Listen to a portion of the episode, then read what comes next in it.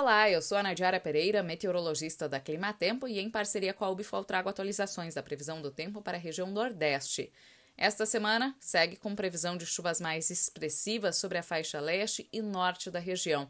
Especialmente entre Sergipe e Alagoas, tem previsão para volumes bastante expressivos de água, que mais uma vez aumentam o risco para transtornos, porque esses estados já vêm recebendo um volume maior de precipitação nos últimos períodos.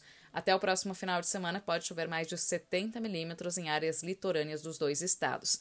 Nas demais áreas costeiras, entre o leste e norte da região, os episódios de chuva devem ocorrer de forma mais isolada e com moderada intensidade, enquanto no interior nordestino, expectativa de continuidade do tempo seco e bastante quente, o que beneficia a qualidade e também o início da colheita do algodão.